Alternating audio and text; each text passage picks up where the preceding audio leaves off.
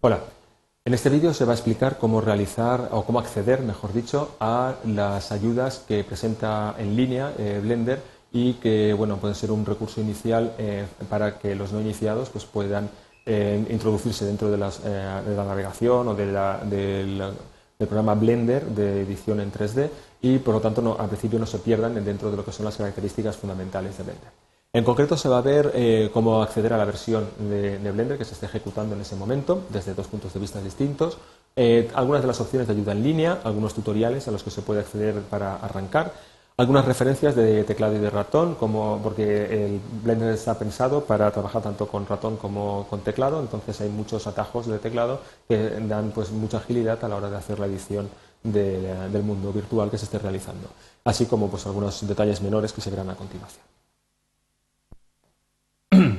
Arrancando de una pantalla habitual de Blender, cuando nada más instalarse, en la opción de Help que aparece en la ventana de, las preferencias de usuario, pulsando con el botón izquierdo del ratón, aparece una ventana About Blender que cuando se pulsa muestra tanto lo que es la versión como algunas características básicas de este, este programa. Eh, se puede observar que la versión que, que está instalada en este momento es la 2.45 y que esta versión coincide con la que aparece aquí. En este caso no se puede observar en pantalla, puesto que la resolución no permite ver toda la interfaz, pero pulsando en este icono eh, se desplaza hacia la izquierda y se puede observar que aquí también aparece la versión 2.45. Volvemos otra vez a mostrar las opciones de menú. Entramos en Help. La primera opción que aparece es el Blender Python Scripting API, eh, esto que hay aquí no es una descripción de cómo funciona el lenguaje Python, sino de cuáles son los módulos y cuáles son los scripts y toda la funcionalidad que desde el programa Blender se permite eh, programar o se permite acceder desde Python. Es decir, se pueden hacer scripts en Python que directamente Blender entiende eh, a través del intérprete de Python y permiten hacer animaciones o permiten hacer modificaciones de la escena de una forma mucho más concreta y mucho más programada que a través de la interfaz que, nativo que viene por defecto. Otra de las opciones que se muestran es la de Getting Started. Aquí nos lanza a una página web en la cual eh, aparecen pues, algunos de los tutoriales básicos pues, para organizar eh, figuras en el espacio, figuras sencillas, sin mucha edición, donde aparecen eh, algunos ejemplos de texturación, de iluminación, de exposición de objetos, incluso de lo que sería pues, modelado ya un poquito más avanzado. Son los primeros tutoriales que uno suele realizar para entender cómo funciona este programa. Otra de las opciones eh, que aparece es la de Hotkey and Mouse Action eh, Reference. Esta opción no lanza ninguna página web eh, en línea a la cual acceder, normalmente en los repositorios de la organización Blender, sino que accede a una pantalla local de Blender donde puede visualizarse pues todas las opciones de teclado y de ratón que permite el programa para poder hacer la funcionalidad habitual. En este caso en concreto, pues eh, está marcada la tecla Arrows, donde aparecen con todas eh, las ventanas, con todas las teclas de página arriba, página abajo, e izquierda, derecha y demás, que es lo que puede hacer el, el programa. También aparecen las teclas de función y todas las combinaciones de control, shift y alt con las teclas de función que pueden mostrar, que pueden salvar, etcétera muchas ocasiones también se pierde un poco de referencia eh,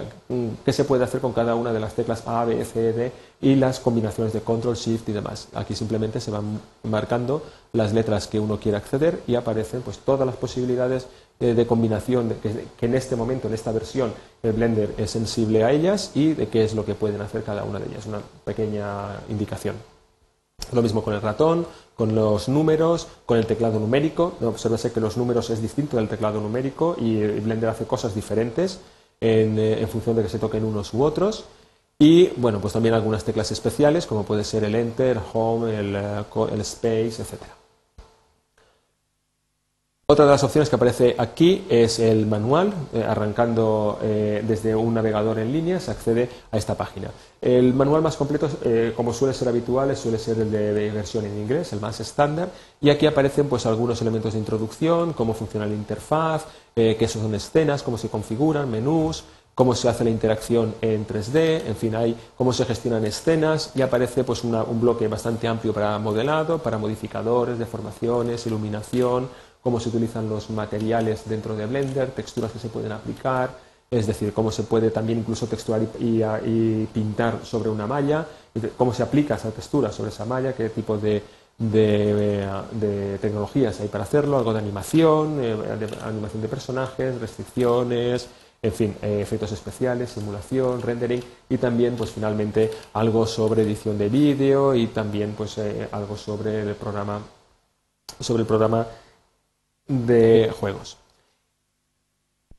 Indicar también que hay algunas notas de, liberación, algunos, eh, algunas ayudas de scripts, algunos tutoriales ya un poquito más avanzados para los que ya han arrancado el Blender y ya saben un poco de, qué va el tema, donde se tocan, pues, por ejemplo, una texturación de tipo, tipo cartoon para hacer dibujos animados, donde se utilizan pues, ya eh, lo que serían eh, sistemas de partículas, el motor de, de juegos, en fin, ya sería la segunda parte de tutoriales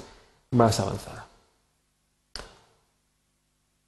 Bien, también hay una referencia a, las principales, eh, a los principales sitios de Internet donde uno puede seguir eh, estando en contacto pues, con una comunidad de desarrolladores, de usuarios, etc. Y finalmente hay una opción de System en el cual se puede hacer un benchmark eh, local que no, tiene, que no tiene comparativa con otro tipo de benchmark y que sirve pues, para saber la potencia que necesita, que, ofrece esa estación de trabajo en comparación pues, con otras estaciones de trabajo y ver si se adapta mejor a, Blender o no. También algo de sistema de información que deja un log en un fichero al que se puede acceder para ver esta información del sistema. Y con esto pues, se ha hecho un recorrido por todas las eh, opciones de ayuda de Blender y acaba este vídeo.